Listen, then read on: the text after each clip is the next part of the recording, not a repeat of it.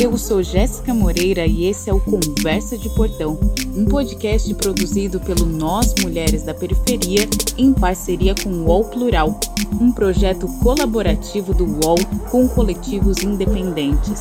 Semanalmente, nós ouvimos a opinião, análise ou história de mulheres sobre notícias que são importantes para nós. Onde você estava no dia 14 de março de 2018? Eu voltava para casa de trem do centro à periferia de São Paulo quando abri o WhatsApp em todos os grupos uma única notícia. A vereadora Marielle Franco, do PSOL, foi assassinada a tiros agora à noite no centro do Rio de Janeiro. Ela estava num carro, o motorista também morreu e esse carro foi cercado pelos criminosos e atingido por uma sequência de disparos. Desci na minha estação atordoada, torcendo para o ônibus aparecer logo e eu finalmente chegar em casa. Uma mulher negra e periférica, assim como eu, havia sido assassinada.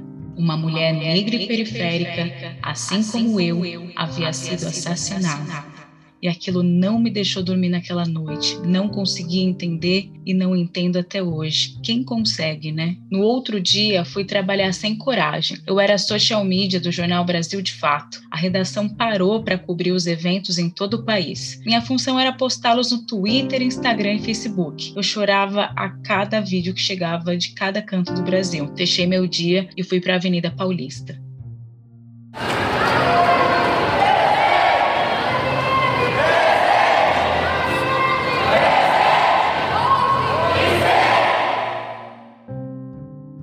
Coro alto e forte que você acabou de ouvir perdura em muitas vozes até os dias de hoje. Palco de tantas outras manifestações, o ato daquela noite não foi só político ou militante, ele era, antes de tudo, o abraço em meio a um funeral nacional. Ao encontrar outras mulheres, a gente não dizia nada, só se abraçava. Havia um lamento profundo pela perda de mais uma de nós.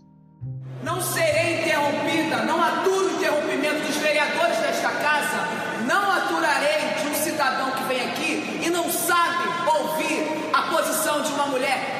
eleita, presidente da Comissão.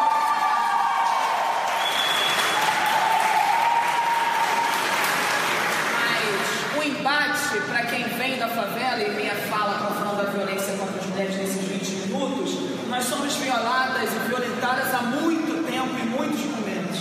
Nesse período, por exemplo, onde a intervenção federal se concretiza na intervenção militar, eu quero saber como ficam as mães e familiares das crianças revistadas, como que ficam as médicas que não podem trabalhar nos postos de saúde, como que ficam as mulheres que não têm acesso à cidade.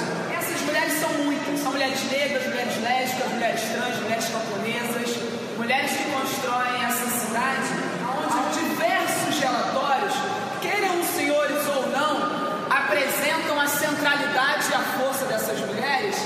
Esse que você ouviu foi o último pronunciamento da Marielle em um Dia da Mulher. São três anos sem Marielle, completados no último dia 14 de março. 1096 dias de uma pergunta ainda sem resposta. Quem matou? Quem mandou matar Marielle? Sua morte integra dados alarmantes no Brasil. Marielle foi vítima de muitas violências: violência política, racial, de gênero e também LGBTfóbica. O Atlas da Violência de 2020 mostra que, em 2018, ano de sua morte, 4.519 mulheres foram assassinadas no Brasil. Isso quer dizer que a cada duas horas uma mulher foi assassinada. 68% eram negras.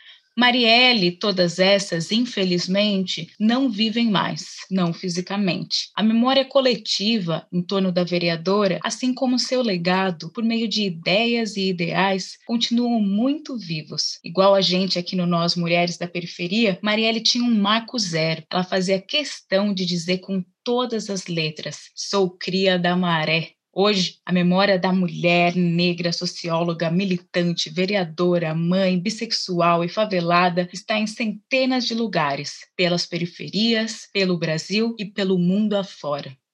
A Prefeitura inaugurou hoje, no Complexo da Maré, a Escola Municipal Vereadora Marielle Franco. A inauguração contou com a presença do prefeito Marcelo Crivella, do pai e da irmã de Marielle. Ainda no Rio, a Escola de Samba Estação Primeira de Mangueira foi campeã do Carnaval 2019 com um enredo em homenagem à vereadora. Também recebe seu nome uma praça na Brasilândia, periferia daqui de São Paulo, em um assentamento do MST em Campinas, interior de São Paulo também, e até um importante jardim em Paris, na França. Essa homenagem a Marielle Franco, um jardim na França, é uma cidade de luz. Eu considero minha filha luz até hoje, mesmo depois do seu assassinato. Muito importante, muito gratificante, muito emocionante para nós, família de Marielle Franco. Agora, o Instituto Marielle Franco luta para construir uma estátua em homenagem à vereadora. Preservar a memória de Marielle, de suas lutas e sua trajetória é fundamental para a gente conseguir continuar lutando por justiça, mas também criar novos imaginários e garantir que as futuras gerações a conheçam e levem em diante seu legado.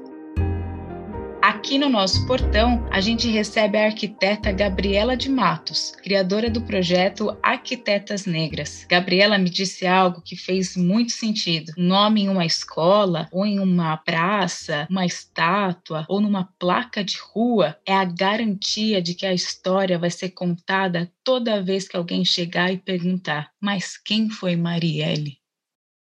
Ah, eu acho, bom, você imagina uma pessoa chegando lá no jardim na França ou num assentamento chamado Marielle, vai falar, ah, mas aqui é o assentamento Marielle, é aí, mas quem foi Marielle? Então imagina quantas vezes essa história da Marielle, de quem foi a Marielle, vai ser contada, sabe? Por conta desse, desses nomes, desses lugares. Então eu acho, assim, de extrema importância, né, para a gente poder conseguir falar sobre ela, né, dizer o nome dela, isso é muito importante principalmente na cultura negra, principalmente na cultura africana. O nosso nome, né, ele carrega a nossa história, carrega a nossa trajetória dos nossos ancestrais. Essa trajetória não pode ser interrompida com a ausência do corpo físico. Então, o nome da Marielle, falar o nome da Marielle é de extrema importância. Inclusive, em 2020, nós assistimos ao tombamento de várias estátuas de antigos colonizadores escravocratas no mundo inteiro. Na Inglaterra, a estátua do comerciante de escravos Edward Colston foi derrubada e substituída pela imagem da ativista negra Jane Reid. Nos Estados Unidos, ao menos duas estátuas de Cristóvão Colombo foram decapitadas ou cobertas com tinta. O racismo está marcado nas injustiças, mas ele também está nas geografias biografias e referências de nossas cidades, muitas vezes associadas ainda ao nosso passado colonizador. Gabriela, para você, qual a importância de placas de ruas, estátuas e demais monumentos como esse que se pretende da Marielle? Não é à toa que a gente acha aí pela cidade todos esses monumentos, todas essas estátuas, esses nomes de rua, sempre fazendo referência a esses colonizadores. É porque essas peças, né, colocadas no nosso cotidiano na cidade, elas ajudam a construir uma narrativa, né, uma história. E essa história é a história do, do colonizador, do opressor. Então, o fato de ter uma estátua da Marielle subverte toda essa narrativa, né? Então, assim, é de extrema importância. Quando você fala em narrativa, Gabriela, qual narrativa que hoje foi dada para nós? Quais são as narrativas que a gente tem quando caminha pelas ruas no Brasil inteiro? É uma narrativa muito colonizadora? O que você acha? Ah, eu acho que sim. Eu acho que a gente ainda está dentro, muito dentro dessa lógica, desse, dentro desse plano, desse pacto colonial. Por exemplo, o assassinato de uma pessoa, uma mulher negra como a Marielle, tão importante, diz sobre isso, de retirar essas pessoas desse jogo colonial, dessa narrativa colonial, porque elas são capazes de mudar essa estrutura. E esse era o medo, né, da presença da Marielle, porque ela era essa mulher negra potente, capaz de subverter essa estrutura. Então, é, eu acho que é esse plano que está aí colocado na cidade para gente, é esse plano que constrói essas desigualdades, que coloca a violência o tempo todo em xeque. Então, eu acho que é, é esse plano colonial que eu, que eu sinto assim no dia a dia na cidade. Há um projeto de lei ainda tramitando na Câmara dos Deputados que quer proibir a construção de monumentos homenageando personagens da história do Brasil diretamente ligados à escravidão de negros e indígenas. O coletivo negro de historiadores Teresa de Benguela encontrou 180 monumentos distribuídos por 24 estados brasileiros. Esse projeto de lei ele é uma ótima iniciativa das deputadas Talíria Petrone, do PSOL do Rio de Janeiro, Áurea Carolina, também do PSOL de Minas Gerais, e do Orlando Silva, do PCdoB de São Paulo. Aqui em São Paulo, inclusive, a deputada Érica Malunguinho, também do PSOL, tem o PL 404, que visa também proibir esses monumentos aqui na nossa cidade. Para você, Gabriela, como que a gente, enquanto população, sociedade civil, também pode contribuir com esse debate na prática? Eu acho que a gente pode mudar isso no dia a dia, ocupando os lugares, sabe? Ocupando os espaços públicos, seja com slam, seja com rodas de samba, porque esse tipo de movimentação cultural foi o que fez a cultura negra, ao longo dos anos, se estabelecer e se reinventar. Então, eu acho que ocupando os espaços. Eu acho muito importante, por exemplo, aquelas caminhadas negras que acontecem no centro da cidade. Por exemplo, aqui em São Paulo tem o Cartografia Negra, que faz uma volta no centro, com contando as histórias dos edifícios, sabe, construídos por homens negros, por exemplo, pelo Tebas. Então, agora, no aniversário da cidade de São Paulo, né, em janeiro, nós comemoramos, por exemplo, a estátua do Tebas, né, que foi esse primeiro arquiteto negro que nós temos notícia e que foi, assim, responsável por dar uma cara aqui para o centro de São Paulo. E ele recebeu uma estátua feita por uma arquiteta negra, que é a Francine, e um artista negro, então, tudo isso tem um papel né, muito importante em contar essa outra história, a outra versão da história. Né? Uma história que está muito mais dentro da nossa herança afro-brasileira do que essa outra que tenta nos empurrar aí no dia a dia com esses outros monumentos todos que você falou. Gabriela, quais são os impactos que você acha que tem na vida de uma criança, uma menina, um menino negro ou também de adolescentes se deparar com uma cidade mais negra, com uma cidade onde haja monumentos de mulheres, de homens importantes para a nossa história? Eu acredito que os impactos são assim enormes. Você imagina eu e você, por exemplo, que somos da mesma geração, nós crescemos sem essas referências, sem estudar essas referências negras na escola, pelo menos da forma que elas deveriam serem estudadas. Então, assim, você imagina uma criança que chega na escola e conhece a verdadeira história do zumbi, a verdadeira quem era o Teba, sabe? Todas as pessoas negras que contribuíram para as mais diversas áreas do conhecimento. Imagina um, um ser que é criado com isso, assim, introjetado nele, sabendo que ele pertence a uma coisa muito maior, a uma herança muito rica de conhecimento. Isso, isso você gera uma pessoa que está, assim, preparada para ser o que ela quiser ser, né? Porque nós somos criados ao contrário, nós somos criados é, ouvindo que nós somos descendentes de escravos e não de pessoas escravizadas, nós somos criados vendo que os negros estão sempre ocupando lugares de opressão, de subalternidade na sociedade. E a gente introjeta isso isso também. E para tirar isso da gente é difícil demais, é muito difícil. Então, é, é, quando a gente inverte essa lógica, por exemplo, eu tenho uma filha de quatro anos, desde que ela nasceu em casa, andando com ela na cidade, sabe? Mostrando e falando a realidade para ela das coisas mesmo, sabe? Ah, por que, que a pessoa está na rua? Porque a pessoa não tem casa? Porque o Estado, infelizmente, não dá condição, entendeu, para essa pessoa trabalhar, ter uma casa. Então a gente tem que contar a realidade mesmo para as crianças, entendeu? Que elas vão entendendo que elas conseguem entender, mas elas vão entendendo. É melhor do que contar uma história que não existe, entendeu? Fictícia. Embora a gente esteja evoluindo no caminho de nossas representatividades e memórias, há uma ala no Brasil que não suporta a ideia de nós, mulheres e pessoas negras no geral, estarmos com nossos nomes e rostos estampados pelas geografias das cidades. Não faz muitos dias, um homem com a placa de Marielle nas mãos foi agredido por apoiadores do deputado Daniel Silveira e também apoiadores de Bolsonaro. Caso você não conheça esse nome, Daniel Silveira foi preso no meio de fevereiro por que atacou o Supremo Tribunal Federal, mas há alguns anos também ele quebrou ao meio uma placa com o nome da vereadora Marielle Franco. Gabriela, como que a gente pode também tomar cuidado e observar esses ataques da extrema direita que hoje também é existente no nosso país?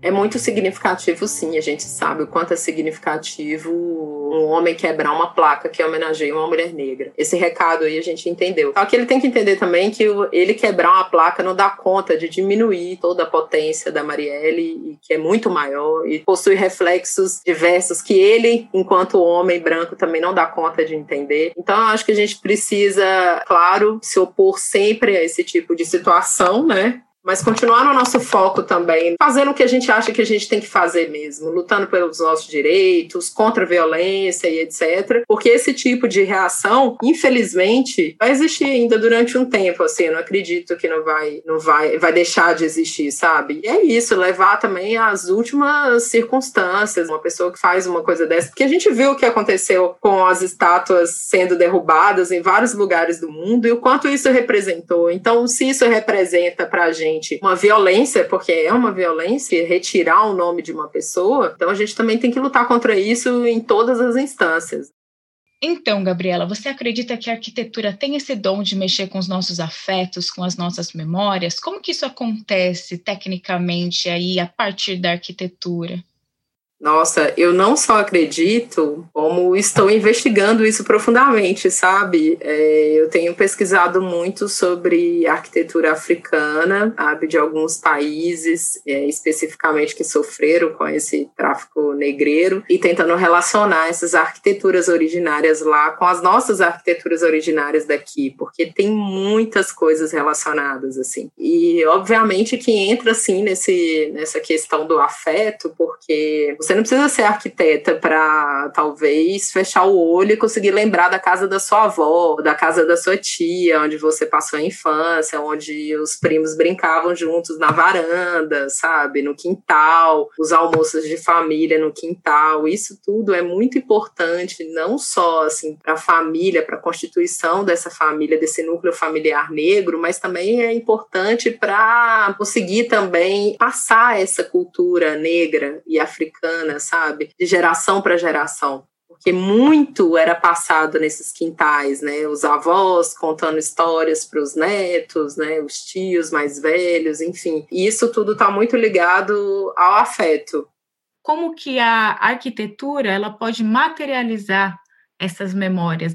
Olha, eu assim, ainda numa visão técnica, mas ao mesmo tempo, para mim, ainda tá ligado numa questão muito de afeto e memória. Mas, por exemplo, as técnicas construtivas, sabe? De barro, de taipa e tal. Na minha família, a gente tinha casas construídas de taipa e etc. Eu sei que isso também é a materialização de uma ligação entre África e Brasil, porque afinal de contas, essa técnica construtiva nasceu em África, então ela foi trazida pelos nossos ancestrais. Ainda que a gente não saiba o nome deles, quem eles foram, porque esse plano né, colonial que a gente falou lá no início ainda está em curso, né? Ainda que a gente não saiba o nome deles, a gente consegue identificá-los. E é importante a gente saber identificá-los, né? Por isso que eu falo que é muito importante a gente conhecer sobre a, a herança da arquitetura africana na arquitetura brasileira, porque essa é uma forma da gente se identificar com os espaços construídos nas cidades.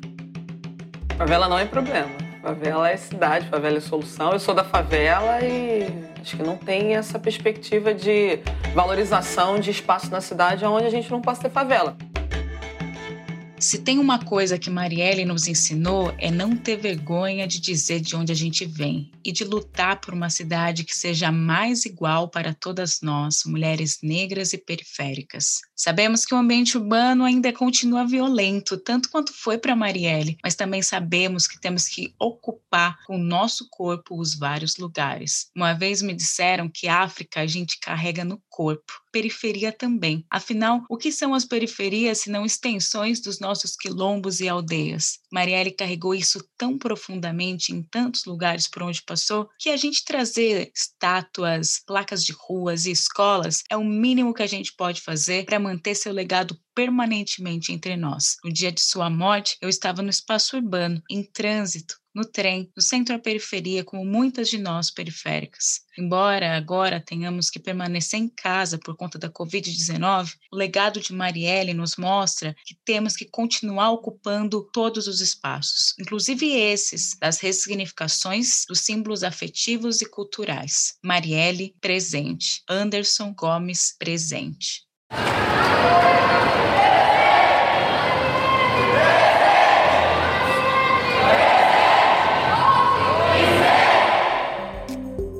Eu sou Jéssica Moreira e esse foi o Conversa de Portão, um podcast produzido pelo Nós Mulheres da Periferia em parceria com o UOL Plural, projeto colaborativo do UOL com coletivos independentes. Semanalmente, nós ouvimos a opinião, análise ou histórias de mulheres sobre notícias que são importantes para nós. Você pode ouvir a gente no Spotify, Deezer, Google Podcast e por WhatsApp. É só se cadastrar na nossa lista de transmissão. Esse podcast foi produzido por Carol Moreno, trilha sonora e edição por Sabrina Teixeira Novaes e Camila Borges. E neste episódio utilizamos áudios do Jornal da Globo, Canal Sobre Elas, Jornal Grande Bahia, Jornal Hoje, Repórter Rio, da TV Brasil e Canal Brasil. Hoje eu fico por aqui e até a nossa próxima conversa de portão.